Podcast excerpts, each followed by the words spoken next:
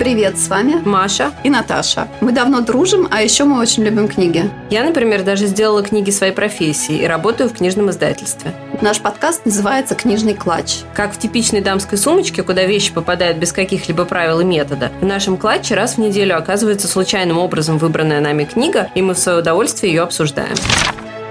Сегодня мы обсуждаем роман «Опасные связи» Шадерло де Лакло. Как подсунуть читателю высокоморальную историю под маской порнографии? И правильный подход к воспитанию молодежи. Сегодня мы обсуждаем «Опасные связи». Это книга Шедерло де Лакло, написанная очень давно. В конце 18 века, да. Ну, не в самом конце, но ближе к концу 18 века. Но, в принципе, мы все знакомы с сюжетом, потому что был прекрасный фильм с Умой Турман. Да, и с Джоном Малковичем, прежде всего, я все же считаю. Да. Как обычно, мы сначала обсудим содержание, Дальше мы выделили такие интересные моменты в книге, как незнание жизни равно ли ценности женщины, откуда мудрость у всех остальных женщин в книге, и э, остановимся на некоторых исторических контекстах. Ну так, давай, значит, содержание, как всегда, начнем. Книга очень интересная композиционно, потому что она представляет собой роман в письмах. В основном это письма между главным героем этого романа Виконтом де Вальмоном и его бывшей любовницей, слэш подругой, слэш не знаю, соперницей Маркизой де Мертей. Но все остальные участники этих событий тоже периодически там друг с другом обмениваются какими-то письмами. При этом надо признать, что очень стройная конструкция получилась, то есть нигде ничего не запутано, все абсолютно прозрачно, при том, что очень много персонажей участвуют, все это как-то вот с математической точностью простроено и очень все правильно и логично. Так что это очень круто. События этого романа начинаются с того, что молоденькая девочка, которая зовут Сесиль Валанж, которая воспитывалась в монастыре по указанию своей маменьки, э, возвращается в Париж. А в Париж она возвращается потому, что ее мама решила ее выдать замуж за некоего мужчину, с которым девочка не знакома, ни разу его в жизни не видела и даже поначалу не знает, как его зовут. И э, ее мама, значит, готовит ее к этому замужеству, а он военный, и он находится где-то в другой стране, поэтому он не может прям сразу на ней жениться. Это все несколько откладывается на несколько месяцев. Вот она должна дождаться, и как он вернется из очередного своего вот этого военного похода.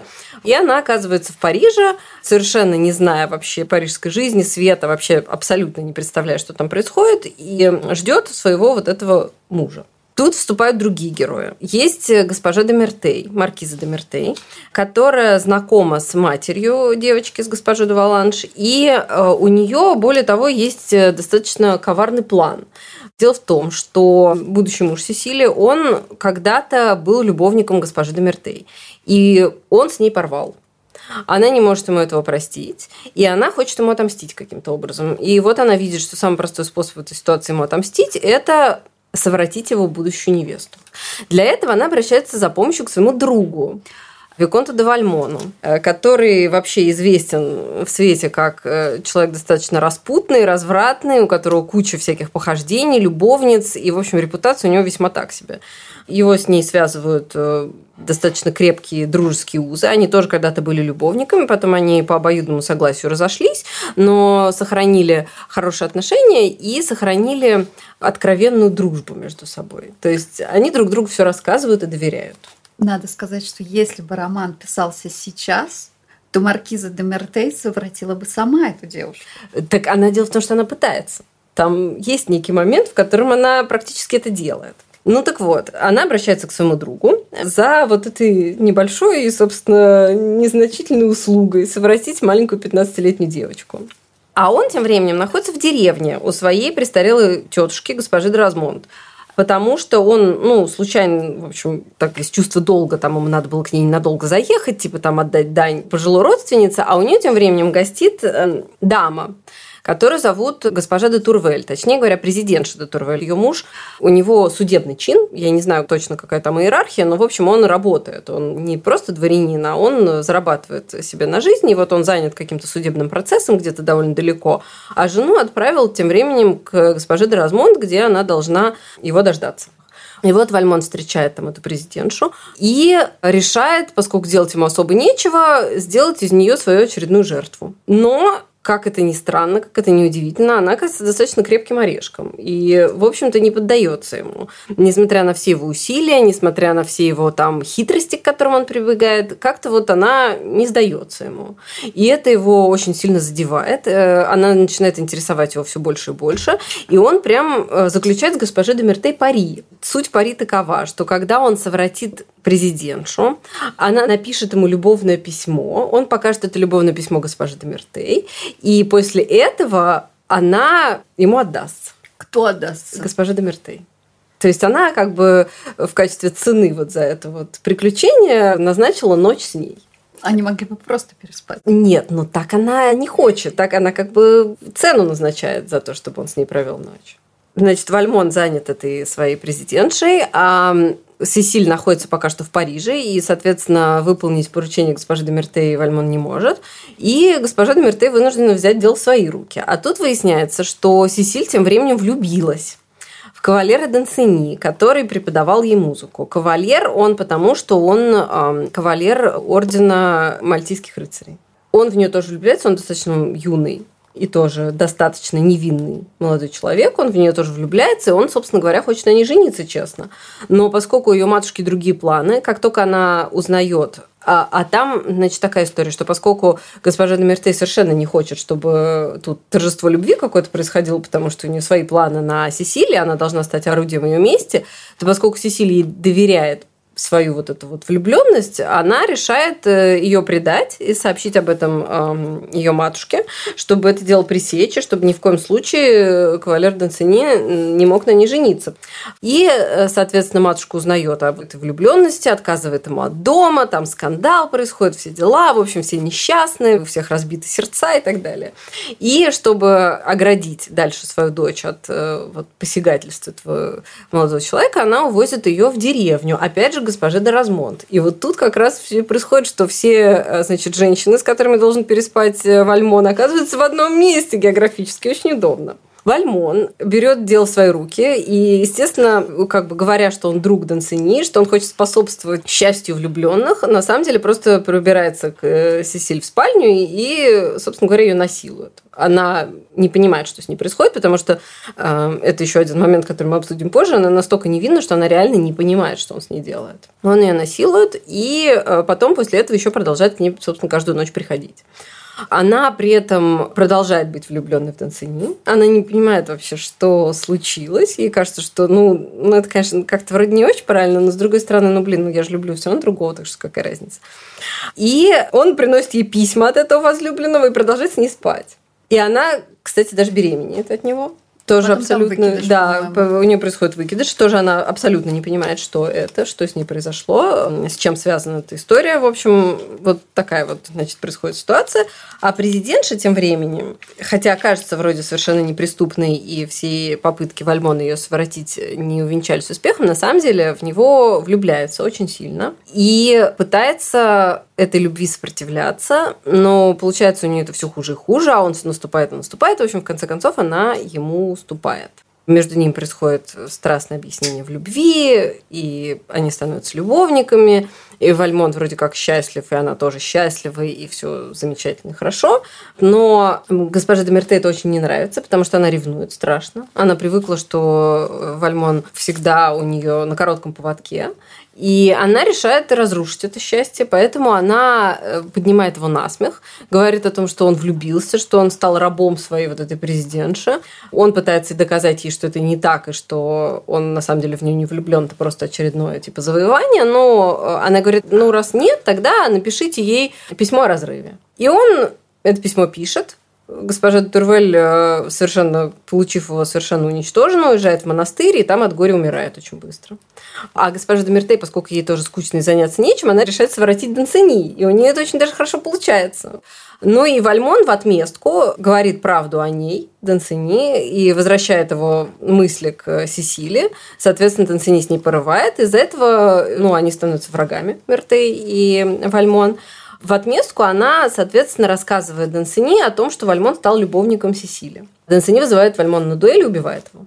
Так что госпожа Турвель умерла, Э, Вальмон убит на дуэли. Э, Сесиль возвращается в монастырь и говорит, что она станет монахиней. Ее мать, конечно же, в трауре и горе. Но госпожа Демертей тоже наказание не минула, потому что Дансени получила от Вальмона все ее письма, где она откровенно рассказывает о себе, о своих э, убеждениях и так далее, и публикует эти письма. Соответственно, ее ждет публичный позор. Кроме того, она еще заболевает оспой, и ее лицо обезображено, она еще к тому же теряет зрение все, короче, зло наказано, но несколько хороших людей тоже в процессе пострадало. В живых остались только госпожа Доразмонт, которая, собственно, 80, и мать Сесилия Валанж.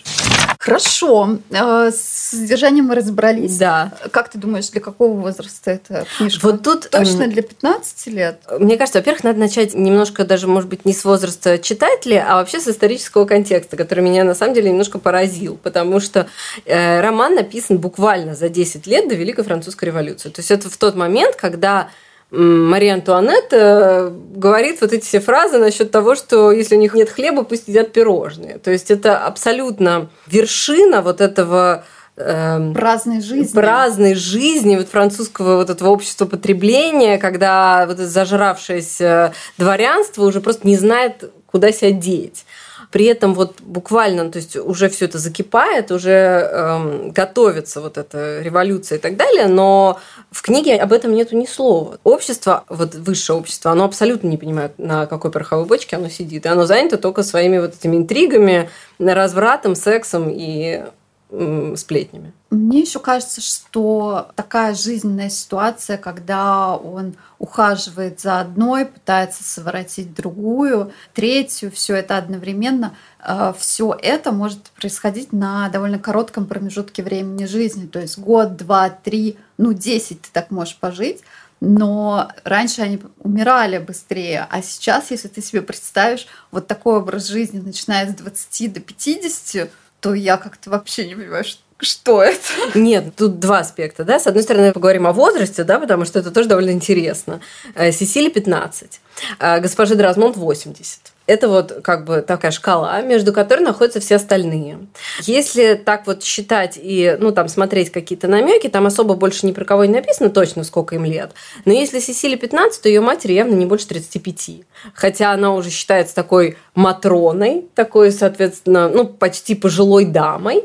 Э, ей всего 35 лет. Госпожа... А ее никто не совращает. Нет, ее никто не совращает. Госпожа Демертейм тоже вдова, между прочим. Она уже успела побывать замужем.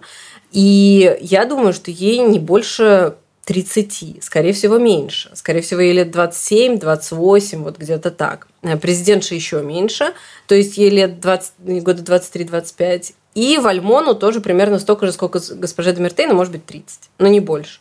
А где поколение 50-летних? А вот, а вот его нету. То есть э, там почему-то нету людей между, между госпожой де Валанш и госпожой де Размонт минимум, ну сколько получается, почти 50 лет разница. Ну да, то есть... И нее... там нету дальше никого почему-то.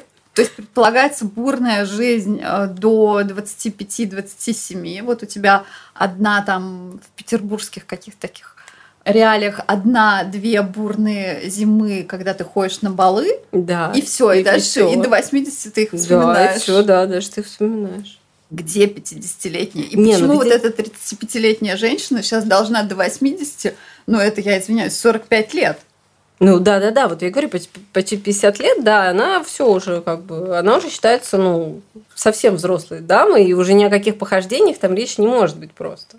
И с одной стороны тоже как бы становится понятно, что э, они хотят за вот этот короткий период молодости, совсем короткий, ну все-таки хоть как-то успеть пожить. Потому что ведь Сесиль, например, в этом плане совершенно несчастная девица, потому что она прожила детство, потом она несколько лет прожила в монастыре, потом она выходит из монастыря и в идеале сразу замуж выходит. И все, у нее жизнь заканчивается потому что она выходит замуж, там уже ничего, ну, можно, конечно, интриговать и заводить романы, будучи замужней женщиной, ну и вообще для женщины это всегда очень большой риск в то время был, да, потому что, не дай бог, кто узнает, ну и все, и твоя репутация загублена навсегда. И, собственно говоря, кроме монастыря тебе ничего не остается. Даже не репутация, а даже, окей, вот у этих женщин не было маленьких детей. Но это все-таки удивительно. Но, в принципе, если женщина выходит замуж, она тут же рожает, она еще может и умереть в родами. Да, да, да. Вот, кстати, госпожа Демертея, поскольку выписала эта книга, она невероятно богата цитатами, прекрасными совершенно. Я, когда читала, я каждый раз натыкалась на что-то такое, думала, опа, как круто сказано. Так вот, про это госпожа Демерте как раз очень хорошо сказала. Для вас, мужчин, поражение всего-навсего отсутствие успеха. В этой столь неравной игре мы выигрываем, если ничего не теряем, а вы теряете, если ничего не выиграли. То есть имеется в виду, что для женщины в то время поражение – это когда ее какая-то интрига становится известна. Для нее это гибель, просто гибель. А для мужчины поражение – это если он не мог завоевать очередную женщину, которую он хочет завоевать, ну, окей, не преуспел, переключился на следующую, дальше пошел. Да. И репутационных рисков никаких. Ну, а их и сейчас тоже нету. Так, давай э, мы перескочили на наш последний пункт исторический контекст, но я предлагаю вернуться к первому. Все-таки вот ценность женщины, вот на Сесиль мы видим, что ее ценность состоит в ее полном неведении. Но это вот э, так считают ее матушка и ее будущий муж. А как бы история доказывает, и, собственно, автор нас подводит к мысли, что это на самом деле не так, потому что получается, что она настолько не знает жизни, ее настолько от этого уберегают, что А, она попадает тут же в руки негодяев, Б, она теряет невинность, да, ее насилуют в альмон, она даже не понимает, что с ней происходит, она беременеет, тоже не понимает, что с ней происходит, и самое главное, что при этом э, он сам говорит о том, что она абсолютно развращена телесно, но при этом остается абсолютно чиста душой. Ей кажется, что ее любовь с Донцини по-прежнему возможна, что все хорошо, и вообще, а что такого, собственно говоря? ну, с точки зрения современной морали, ее любовь реально возможна, ничего страшного не случилось. Ну, это да, но с точки зрения того общества, да, когда Донцини узнает о том, э, что с ней случилось, он же совершенно уничтожен этим, при том, что он не то чтобы испытывает там к ней какое-то презрение или ненависть, нет, он, он испытывает очень большое горе, потому что он понимает, что между ним больше ничего не может быть, потому что, ну, все, она погублена. То есть но... она погублена, вот что. Она погублена, но сам-то он тоже губил. Нет. Откуда мы знаем? Нет, ну, кстати, возможно, да, потому что он-то как раз, будучи, опять же, мужчиной, более открыт ко всяким этим историям, потому что когда он э, проводит ночь с госпожой Демерте, это для него не то, что там свет сошел с орбиты, просто, ну, окей, ну, он даже думает, что он в нее влюблен какое-то время, а потом перестает думать, что он в нее влюблен, и тоже, в общем, ничего страшного. И сколько таких было у него? Ну, вот это, кстати, неизвестно, сколько таких у него было. Но он потом же ведь тоже очень раскаивается в том, что вот он все это сделал, и он ну, принимает э, тоже постриг, я так понимаю. Я, если честно, не очень разобралась во всей этой мальтийской тематике, но, насколько я понимаю, я где-то вычитала, что у мальтийских рыцарей есть стадии их, ну, скажем, приобщения к ордену, да, то есть они могут быть эм, кавалерами Мальтийского ордена, но при этом не быть монахами. А могут быть монахами. И вот он сначала-то не монах, он светский человек, но при этом он кавалер Мальтийского ордена. А потом в конце он уходит и принимает постриг, то есть прям совсем становится монахом. А еще, к слову, сам автор в предисловии книги пишет прекрасную вещь, которую можно взять как мораль ко всей этой истории. Вот он. Каждая женщина, соглашающаяся вести знакомство с безнравственным мужчиной, становится его жертвой – каждая мать, допускающая, чтобы дочь ее оказывала какой-либо другой женщине больше доверия, чем ей самой, поступает в лучшем случае неосторожно. Вот это вот две фразы, которые, ну, как эпиграф ко всему роману. Потому что госпожа де Турвель тоже достаточно самонадеянно думает, что она ну, как-то спасет Вальмона, вернет его на путь истины и все такое. При этом она действительно становится его жертвой. А госпожа Деваланш, которая позволяет своей дочери быть более откровенной с Маркизой де Мерте, чем с ней, она, конечно, подвергает свою дочь очень большому риску, потому что она-то всегда будет действовать в интересах своего ребенка, более или менее. А в чьих интересах действует госпожа де Мерте, ну, кто его знает. Как выясняется, в своих. Мне интересно, а почему ситуация не могла разрешиться таким образом, что Сесиль выходит замуж за Вальмона? За Вальмона? Ей никто не предлагал выйти замуж. Он должен был предложить ей выйти за него замуж, а он этого не делал. Он вообще не собирался на ней жениться.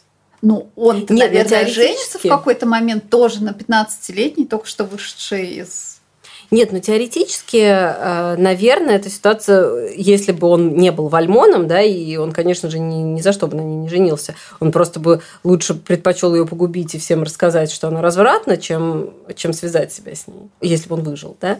Но теоретически, да, вообще-то, если мужчина совратил девушку до свадьбы, то самое лучшее, чем для нее эта история может закончиться, это если он и не женится. И потом, почему он не женился на Демертей, если они так близки? А она не хотела. Она же рассказывает о том, что для нее вообще вот это замужество это было ну, большое очень ограничение, потому что приходилось еще скрываться от мужа, врать и так далее. Она совершенно не собиралась сдерживать свои порывы, так сказать, и, и все такое. А, поэтому она совершенно не хочет э, второй раз себя связывать. Она абсолютно свободна. У вдовы прав гораздо больше, чем у незамужней женщины, потому что незамужняя женщина типа должна себя все время оберегать и все такое, и у нее должны быть все время попечители, она должна быть под наблюдением то родителей, то там каких-то престарелых родственников или еще, ну, у нее должны быть какие-то дуэньи все время. А у вдовы таких ограничений нет, она типа уже была замужем, поэтому она может э, идти в свет самостоятельно, ну, в одиночестве. И ее это вообще супер устраивает. У нее отлично все. Как какой этический челлендж, когда... Ну вот ты знаешь, а между прочим, ведь это же получается совершенно современный взгляд женщины, да? Она материально прекрасно обеспечена. Ну, правда, потом она в конце, опять же, и деньги все теряет, потому что она там в каком-то процессе судебном участвует, и она его в конце проигрывает. Но в основной части книги она абсолютно не ограничена в деньгах, она может себе позволить все, что угодно, она вращается в свете в том компании, в которой ей нравится, да, проводит время. Хочет, идет на бал, хочет, не идет на бал, хочет, принимает кого-то у себя, хочет, не принимает кого-то у себя. У нее, опять же, любовники, с которыми она очень осторожна, в том плане, что каждый из них, как она пишет э, Вальмону, думает, что он единственный, и про каждого из них она узнает что-то такое, что позволяет ей держать их на крючке, то есть она знает, что никто из них ее никогда не выдаст. Ей удается очень успешно этим манипулировать, и поэтому она абсолютно такая вот в этом плане как раз современная женщина, которая не нуждается в том, чтобы ее там э, какие-то мужчины содержали или помогали ей, или предоставляли свою защиту. Она вообще сама по себе и по кайфу. Ну, при том, что она, конечно, очень злая, очень мстительная и очень развратная, и у нее нет никакого морального компаса, и в этом плане мы ее, конечно, осуждаем и так далее. Во всех остальных аспектах она представляет собой прям такую настоящую феминистку эмансипированную такую дамочку, которая ни от кого не зависит, живет своей головой, у которой на все есть свое мнение и которая делает, что хочет. Так откуда у нее взялась эта мудрость? У нас есть еще один пункт ну, обсуждения. Вот тут как раз э, и опять же автор нам показывает, что вот эта вот история с монастырем, она на самом деле не жизнеспособна, потому что э, девочка не знает вообще жизни, она вообще не понимает, э, что такое жизнь, мир, свет, люди, не знаю, секс, вообще, то есть она вообще не представляет себе, что такое жизнь.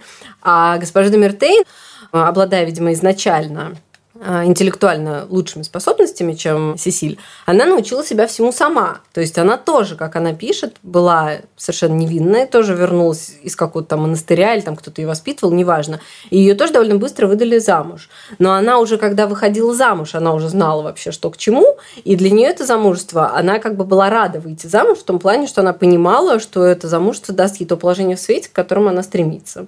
При этом, как она пишет, она хотела узнать, вот, что заключает в себе вот эти все телесные радости, но когда она узнала, что выходит замуж, она сразу потеряла к этому интерес, потому что она понимала, что сейчас э, она выйдет замуж и так все узнает, а дальше она будет уже исследовать эту тему в свое удовольствие. То есть перед замужеством можно не спешить. В этом плане она дальновидно поступила. Так она и сделала. Вышла замуж, а уже потом у нее завелись любовники. А потом муж, к ее счастью, достаточно быстро двинул кони, и она осталась богатой вдовой, абсолютно свободной, да, с тем количеством любовников, которые было вообще удобно, угодно и так далее. Это прям э, звучит как э, манифест ну, ей прям очень, ну, то есть ей очень повезло вот отчасти, да, вот в этих жизненных обстоятельствах. Но и кроме того, она еще была достаточно умна, чтобы понять, как себя вести в свете, как сохранить свое доброе имя, как вообще э, держать лицо и не выдавать своих эмоций и так далее. То есть она прям молодец. Есть чему поучиться. Да, отчасти, да, отчасти есть. Причем при том, что, ну, конечно, она вызывает абсолютное мерзение в конце, и вообще она совершенно отвратительна. Эм, но если отвлечься от ее поступков, а думать только о том, как она сама себя построила и э, как она себя вела, то, в общем-то, есть чему поучиться. Ну, общество это было довольно агрессивное, у нее же да. был выбор стать Сиси или не стать. Да, общество. И э, более того, она же пишет, что когда ее муж умер, ее родственники настаивали на том, чтобы она ушла из, э, от света, то есть удалилась, и жила где-нибудь там в поместье, э, становясь постепенно госпожой Деразмонт. То есть э, пожилой родственницы, которые там приезжают по принуждению племянники и проводят с ней какую-то часть года. А она сидит в деревне и, собственно, ничего не делает. Но она этого не хотела. Она хотела развлекаться. Вот, еще про любовь, на самом деле, я хотела поговорить. Она там была? Ну давай. Да, к чему нас подводит еще, опять же, автор. Ведь это же книжка, при том, что в ней куча секса, разврата и даже, как мы выяснили... Изнасилование. Ну, изнасилование. И там даже есть однополая связь, да, потому что какой-то намек на это, по крайней мере. На самом деле, вот этим вот э, замысловатым способом автор подводит нас к тому, что вообще-то мораль – это хорошо потому что он показывает нам, что вот этот безудержный промискуитет приводит к тому, что люди не могут различить добро от зла и не могут понять, когда вот настоящая любовь уже прям стоит перед ними и лупит их по башке, а они ее не узнают.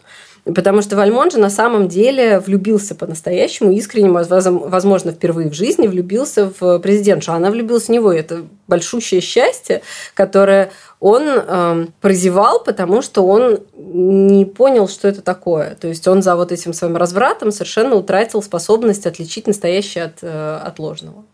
Автор нас подводит к мысли, что если ты неразборчив в связях и если ты как бы привык к разврату, то ты вот теряешь э, свой вот именно моральный компас и теряешь способность отличить добро от зла.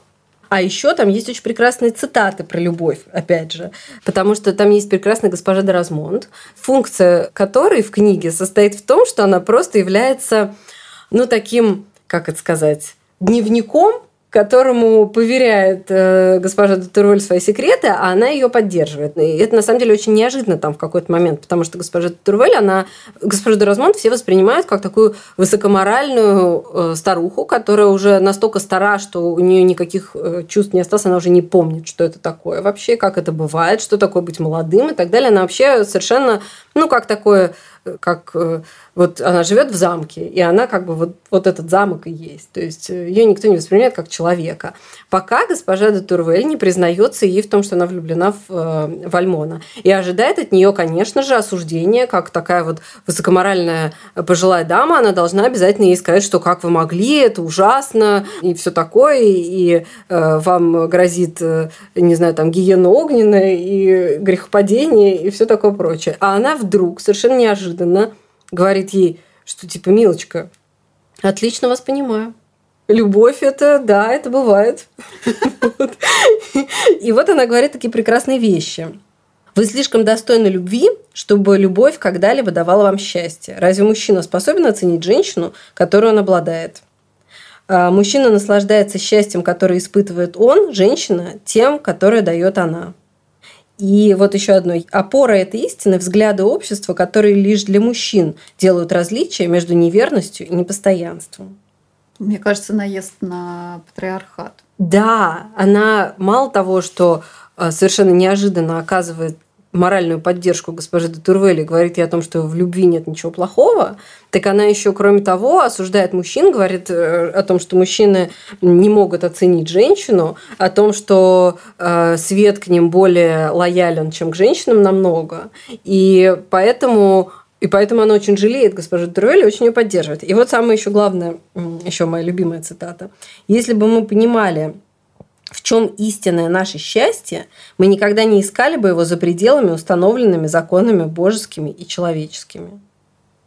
Вот это очень глубокая, мне кажется, мысль. То есть она говорит о том, что вот это к Вальмону очень относится. То есть если бы он действительно понимал, в чем его счастье, то есть понял бы, что его счастье это вот эта взаимная любовь, которая совершенно неожиданно и незаслуженно его настигло, так сказать, то он не искал бы что-то еще за пределами вот этой любви, которая ну окей, да, она, может быть, не вполне находится в законах божеских и человеческих, потому что госпожа Турвель замужем, но тем не менее, он не стал бы искать чего-то другого, не стал бы, потому что он-то обманывал себя тем, что он на самом деле ее не любит, и что единственная как бы вот цель э, того, чтобы ее добиться, это провести ночь с госпожой Демертей. Что вообще на самом деле и не так. И э, получается, что он пытался совратить женщину ради того, чтобы переспать с другой женщиной.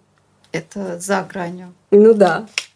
Этот роман прекрасен тем, что он с одной стороны, очень откровенно пишет о таких вещах, о которых как бы мы привыкли, что вот э, в 18 тем более в 19 более пуританском веке, э, ну, как-то не принято говорить, потому что там достаточно откровенно описаны телесная сторона любви, но при этом смысл романа очень как раз-таки высокоморальный.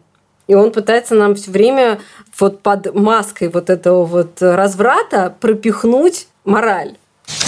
Читайте. Да, читайте «Опасные связи», потому что, с одной стороны, читается достаточно интересно и захватывающий сюжет, и много всяких, э, скажем так, двусмысленных деталей, но при этом вы можете утешать себя тем, что вы читаете высокоморальный роман и приносите пользу своей душе.